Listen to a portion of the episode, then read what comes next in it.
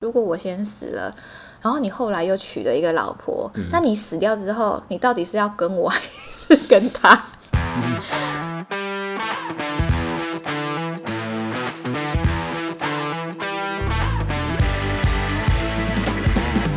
欢迎收听《贤妻良母》小马趣论。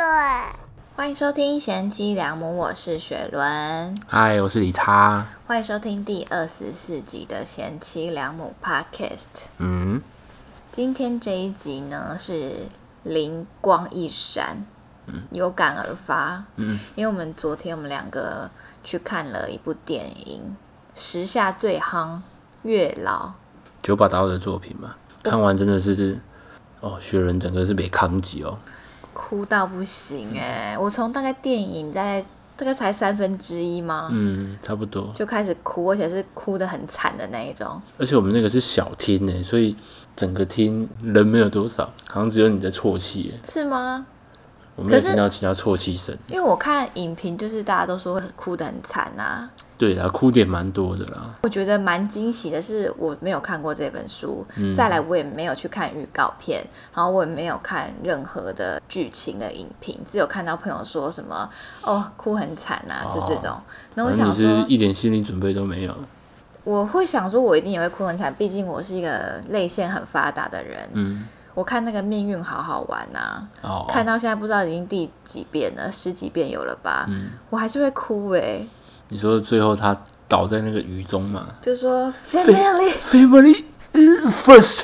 哦，靠尬北看几呢？嗯，那边蛮感人的啦，我记得我还看过一个卡通，然后也是很莫名其妙，我也是哭了。脑筋急转弯那个啊。对，那个也有哭，可是我记得还有一个更莫名其妙的，我也有哭。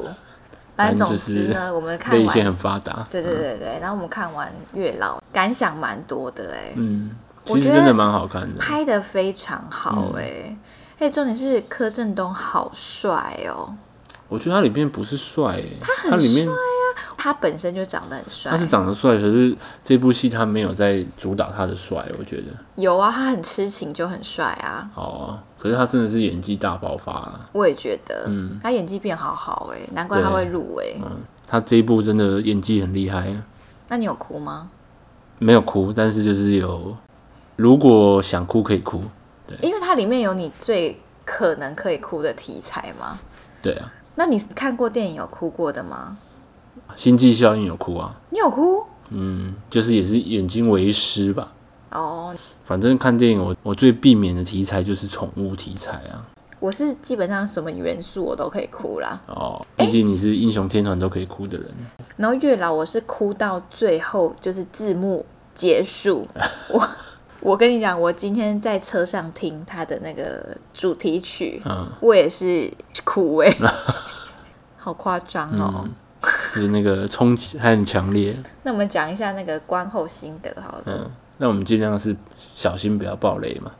对，九把刀的电影就是有一个特性嘛，你可以想象到蛮感动的地方，但是它我觉得这部比较不一样的是，它很厉害，就是有把很多元素都加在一起，而且讲的故事都蛮通顺的，就很会讲故事的一个对，人。就有爱情啊，刚刚有讲宠物啊，觉得不太搭嘎的元素串在一起都蛮通顺的。哎、重点是他很中二，可是又不会中二的太过头，就是一切都很刚好。就蛮有它的味道啦。它小说呈现的味道也是这样，嗯，对，然后又不会到让你看不懂，因为我看蛮多人都说月老是他们最喜欢的一本，就是九把刀里面最喜欢的一个作品。嗯然后当他被拍成电影的时候，很多粉丝就会有点紧张，嗯就是想说会不会破坏他们原本在他们心中的地位。嗯，结果大家都是好评一致，对啊，因为这种翻拍小说的电影通常都表现的不是很好，对都是小说表现的比较好，因对为，小说就你可以用很多字去描绘那些氛围嘛，嗯。对，然后电影就比较难。那你的观后心得嘞？我没有要讲剧情，我是想说，对于看完这部片，觉得蛮羡慕九把刀的，因为他一开始一定是对于写东西这件事情很有兴趣，嗯所以他才会写书嘛。那写了他很喜欢的作品，然后他算是蛮红的吧，非常红吧，他的小说。对啊，因为你要卖得好的话，其实蛮困难的。那他应该算是卖得好的那几个非常好对啊，然后写完书之后，他现在竟然还可以把他的书拍成电影，就是等于又把他的梦想更进一步，对啊，然后一直可以做这件事情，我觉得超级爽，超级厉害。对啊，而且电影有很多可能小说没办法表达的地方，电影又可以把它用得更完整。对，然后像理查今天就有跟我讲到说，他看完有一个感想，我觉得蛮酷的。哦，我看完的感想就是，那其实是在想我自己啊。突然有一种感想，就是人好像就分成我们说制造者跟消费者。嗯，怎么说？就是像感性跟理性一样，就制造者可能是作曲的人啊，或是画画的人啊，他们在实践自己的感性面，实践自己的理想。嗯，对，然后消费者就像对，啊就像我一样，我们去看电对，我影，们去看电影，对啊我们去花钱，或者是享受我们的生命。对，我觉得好像人就是终其一生的目标，就是在做两种人。嗯，有时候你是消费者，有时候你是制造者，这我样。们现在就是制造者啊，哦，对对对，如果你在做一些创作，你就在制造者。因为以前在玩团的时候，我记得有一个人讲过一句话，我那时候蛮有感觉，就是如果你在做制造者的话，就你没有生产力，你就等于死掉了。嗯，那我自己是因为转行嘛，所以我就很有感想，就是啊，转行当消费者好像好几年了，是不是也该把自己那个创造者的部分拿出来一点？哦，对啊，反正看完就是觉得，对，让人很有创作的灵感呢、哦，因为对啊理查也是一个很喜欢写东西的人，然后他好像最想当的职业是编剧嘛。以前是最想要当作家、但是觉得其实蛮困难的。对啊，我觉得你是蛮有潜能的啦。嗯，只是没有好好的去做这件事情。那你要不要从现在开始继续把你的坐姿体前弯好好的更新一下？呀因为理那查好久以他前的以东前西有在写东西，然后他是三百六十五天，每一天他都会发一篇文。部落格的名称叫做“坐姿体前弯”，嗯，大家有兴趣可以搜寻，我觉得蛮有趣的。好啦，我就不知道这是第几次的宣言，就是我要好好的来写做字体前我跟你弯。们说，你们如果可以看到坐姿提前弯，都是建立在我的痛苦上。为什么呢？嗯因为他现在坐姿提前弯会写的时候，只有惹我不爽的时 候，他让我生气的时候，我就会说：“你赶快写一篇文给我， 给我看。”我想看，你现在去写。对，大家都会敲完说好想看，好想看，然后只要每次文一出来，就知道是我们之又吵前面有架吵架，啊所以他才会写一篇文出来。嗯然后我们前几天不是跨年嘛啊， ，Instagram 上面很流行，就是在每年的年末都会有一个 Best Night，啊你，最最多占了九最多张照片。嗯对，然后就玩玩玩、玩我跟阿翔的，然后想哎来看一下理查的好了，就哎嗯 OK Top Two。Only two，他整年只发了两篇文，两张照片。所以我二零二一年真的只发了两篇呢。对啊，你好很屌啊屌哎、你怎么那么屌啊？好啦，再慢慢的让做字体前弯复活啦。我想大家应该会很开心，如果以前有在有在读你的作品的人，作品，哦， 哎、那也是一个好几十万字的作品。我觉得那可以出成一本书哎、好啦，这个就当那个我的二零二二年的宣言嘛， OK，加油！那月老里面的题材，它有点讲说跟死亡有关系，嗯，反正它里面就有谈论到死亡，还有它里面有描绘一些你死后会去哪里。嗯，那对于死亡这件事情，我是非常有兴趣的，嗯，我是一个非常怕死的人，但我怕死的原因是，我会不知道我会到哪里。啊、你因为会去想这件事啊吗，对，因为每个人都是以自己为中心，嗯，就是有一个我，有一个意识的存在。嗯我从大概国小吧，我就会开始想说，如果我死了，那我会跑去哪里？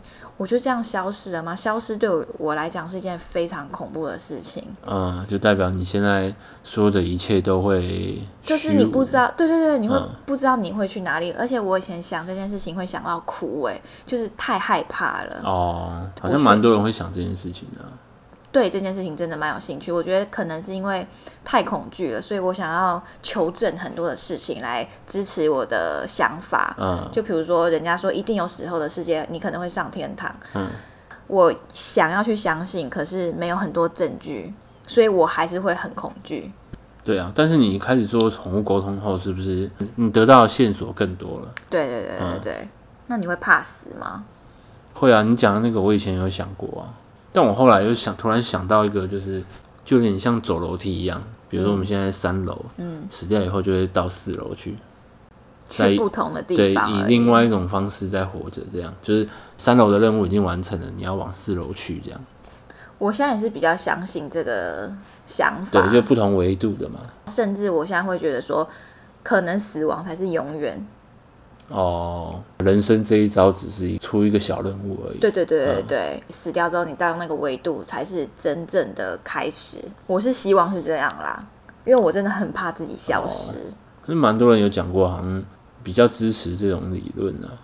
哎然后因为我对于这件事情很有兴趣，所以我很爱看一些关于死亡世界的影集。嗯，然后我们之前有看到一个叫做“妈妈通灵师”的一个实景秀，然后他会到处去通灵，哦，那真的蛮神奇的欸。真的很神奇。看了这个影集，我就是有比较安心一点呢、可以支持我说，呃，死后还可以看到你现在爱的人。哦，就你没有全部消失嘛。对对对对对，嗯我觉得那个真的很好看。如果大家有兴趣的话，可以 YouTube 有几集啦，在 TLC 的 YouTube 频道。我印象很深刻的是有一集，有一个妈妈去找她通灵。那在通灵之前，她不会让通灵师知道说我现在要通的是哪一位。嗯，然后那个通灵师就说：“嗯，我感觉到一个很年轻的男生，我感觉应该是你的儿子，他是连死因都通得出来的，他好像是 overdose 之类的。哦，”他就说他叫 Mark。结果呢，他通到一半的时候，他们家电话就响了，嗯是有一个叫 Mark 的人打错电话，我整个鸡皮疙瘩哎、 ，Mark 打错电话什么意思？通灵师家的电话突然响了，嗯，然后通灵师去接电话，他们沟通到一半，接起来那个对方就说：“哎、我是 Mark。哦，那就是刚好这样。”对，那通灵就说：“我觉得一定是他，他是不是很爱开玩笑？”他妈妈看到这件事情的时候就大笑，他说：“这就是我儿子会做的事情，哦，所以有可能是他打来的，哦，他假装打错这样。就是他冥冥之中他就制造了这件事情来开玩笑。哦，对也有可能。”他真的很神呢、嗯记得超我有多集我都有看超过几神集，的。蛮神奇的。我记得什么？你去一个大家族，好像每次都是很大的家族。不是不是，他是啊每一次都会有一个通灵的聚会，就是大家有兴趣通灵的人，他们会自己举办这个通灵聚会，啊然后邀请他来，然后看他那天现场可以感应到谁的这哦样，子。对对对，嗯，他会先感应到一个灵体，嗯然后再问说现场有没有一个人。呃他叫什么名字？对对对然后对谁对是他的相关人士？对对这对样对对对嗯对对，比如说你在人生之中发生的重要事件，讲得非常的仔细。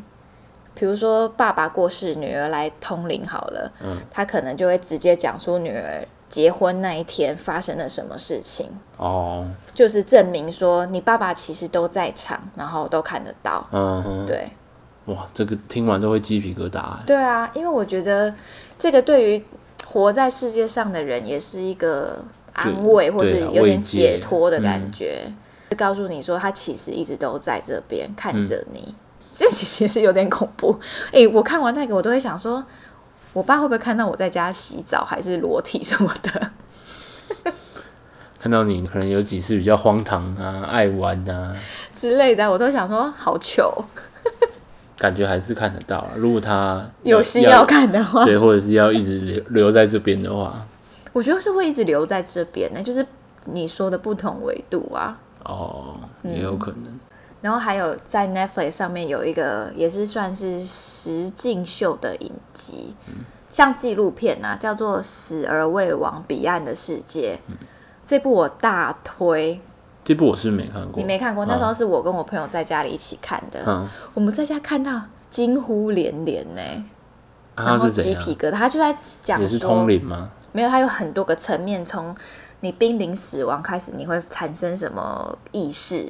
他访问整个了很剖析这样。对，嗯他访问了很多曾经短暂死亡过的人，何谓短暂死亡过？就是比如说你在开刀中途间你心脏停止，或者你出了车祸，但是你后来被抢救回来。嗯然后它里面有讲到一个很酷的，就是他们收集了非常非常多的资料，发现呢，曾经短暂死亡的人，他们遭遇到的情况跟感受到的东西是完全一模一样的。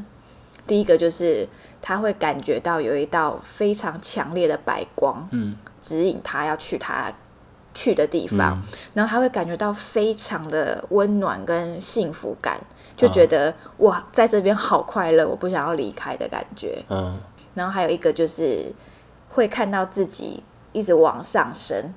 哦，就跟电影里面都一样这样。对对对对嗯对，他们做出来的资料里面发现，每一个人都有这个经验。对，然后嗯他就有举例说有一个呃女生她在开刀的时候。心脏突然骤停了，后来她就有说，她可以很精确的说出呃当天的医生穿什么样的衣服、什么样的鞋子，嗯当下拿了什么的手术刀，然后手术室总共有几个人，哦，代表他飞在天空在对看，然后看他最后自己。嗯他还可以讲出那个医院的顶楼长什么样子，哦，阳台然后是什么颜色的，他有全穿部都过讲。去，就是他往上升，往一上直面到穿医院穿的上顶面楼嘛，他完全但是他被看救到回来就掉下来这样。回到自己回来的了嗯本体这样。还有一点我觉得很酷，是每一个人都会看到他们过世的亲人第一眼，嗯，他短暂死亡，然后去到很温暖的地方的时候，都会看到他们过世的亲人。然后听完这个，我就觉得哦，好安心哦，因为我很怕死，我也很怕理查死。但是看完那部影集之后，我就觉得好像还好了，反正你们最后还是会相遇。嗯，之后还是会有一个指引，你还是可以往下一步走，这样爱的人都在那边。然后我曾经好像问过理查一个很莫名其妙的问题，我说如果我先死了，然后你后来又娶了一个老婆，那你死掉之后，你到底是要跟我还 是跟他？这样要怎么办啊？那、就一起啊，我不要。我发现它最酷的是，很屌哦，它里面介绍很多通灵的东西。嗯，呃，在美国有一个协会，就是类似在做通灵的，他们会用很多的证据来支持说这件事情是真的，你说通灵这件事情，对。嗯，因为很多人会怀疑嘛对，所以他们有做了非常非常多的实验。那曾经有一个很酷的实验是，大家是聚在一个小房间里面，然后这个时候呢，他们就会有一个通灵师，他就会感应到他想要感应到的灵体。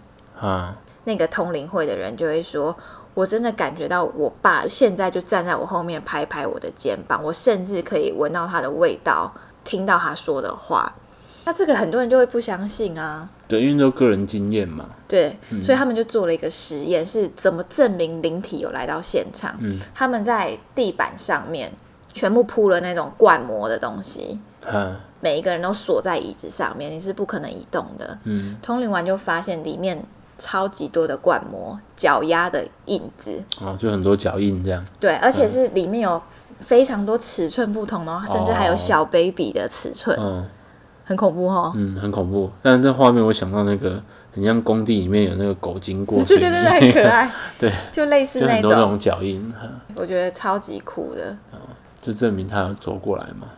因为这样像我会宠物沟通之后，我我就觉得蛮相信有另外一个维度的存在，嗯因为毕竟我沟通了很多离世的宠物，嗯都可以接到线，就表示它们一定是存在某一个地方，嗯，而且是一直存在的。嗯，就蛮奇妙，也不会变老这样。可能在那个空间里面根本就没有时间概念，也没有空间概念啊。嗯，蛮酷的。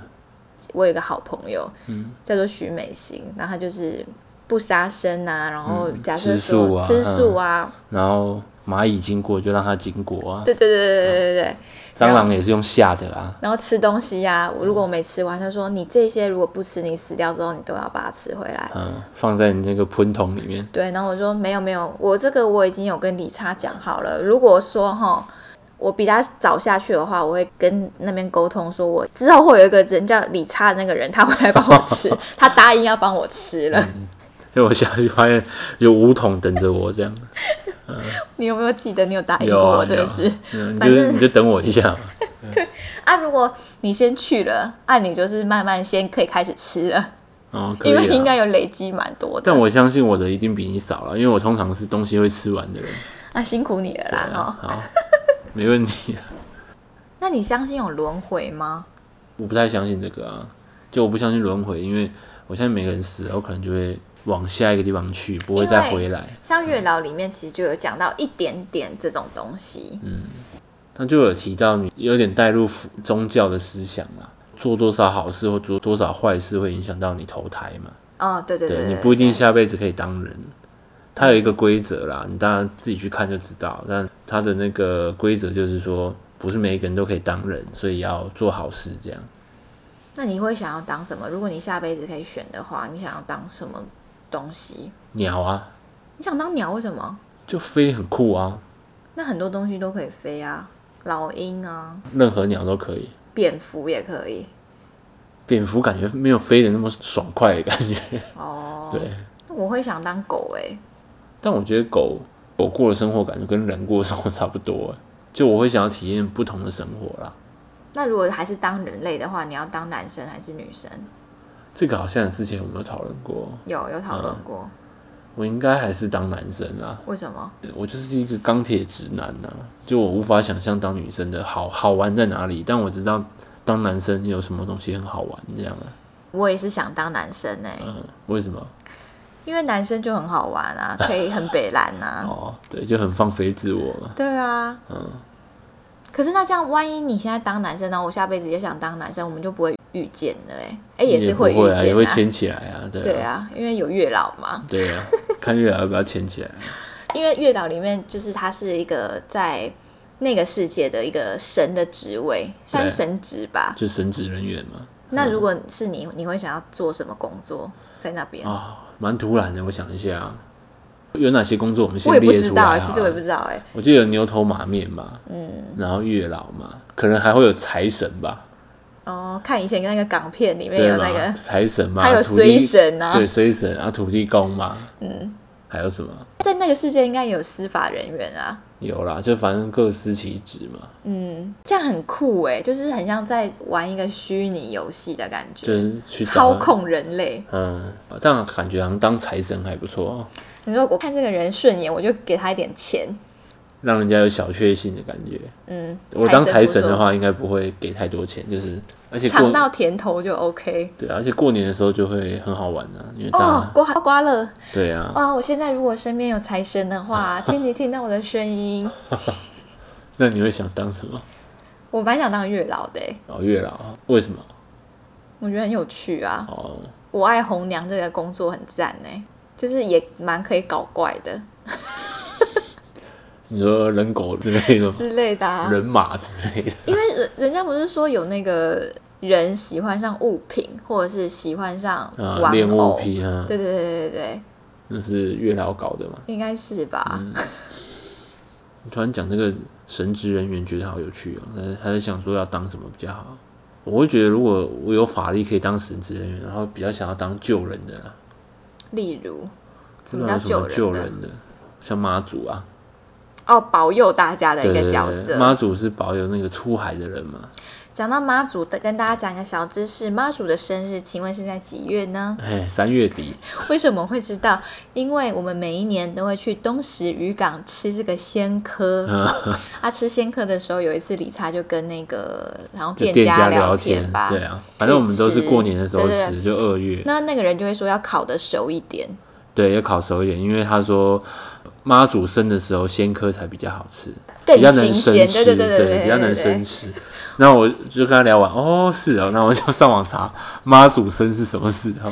就是三月，对，三月底，妈祖也是母羊座的，感觉是一个呛辣女孩儿。啊对对对，所以大家如果要吃鲜客的话，可以趁这个三月、四月的时候。嗯，三月底的时候生吃就很鲜甜鲜美，就蛮推荐大家去那个东石，哦，东石真的是去东石吃海鲜呢啊、赞！对啊，现在是我每一年过年必走的行程，嗯，而且真的是很便宜。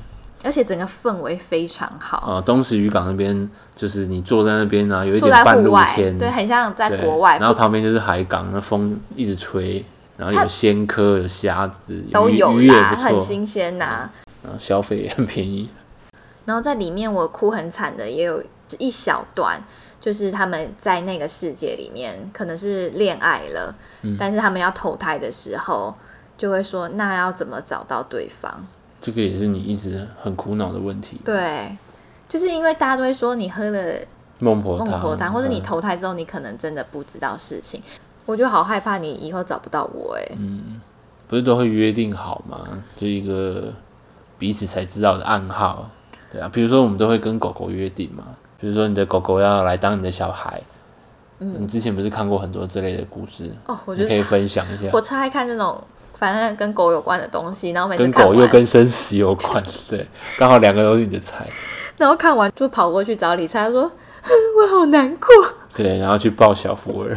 对我你可以之前就分看享过 一那个个故事哈。有一只狗狗，就是它生病然后快要过世的时候，它的主人就跟它约定说：“我希望你可以投胎来当我的小孩。那我们约定好，你来当我的小孩的时候，你在身上要有一个胎记，但是那个胎记要在不明显的地方，啊，因为他可能也怕小孩真的脸有个胎记对之类的，嗯就说他们约定好在一个不容易看见的地方。嗯然后他说他小孩一生出来的时候，他就很急着找他身上有没有胎记，结果都没有，他就很失望。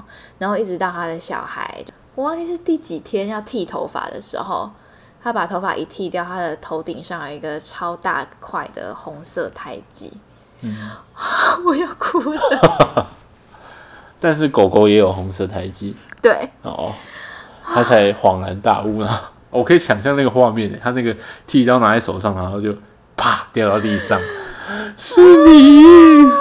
然后我现在都一直跟理查讨论说，我要跟海大富约定他有什么特征啊？因为海大富也厚道，我说还是要厚道， 理查就说不要。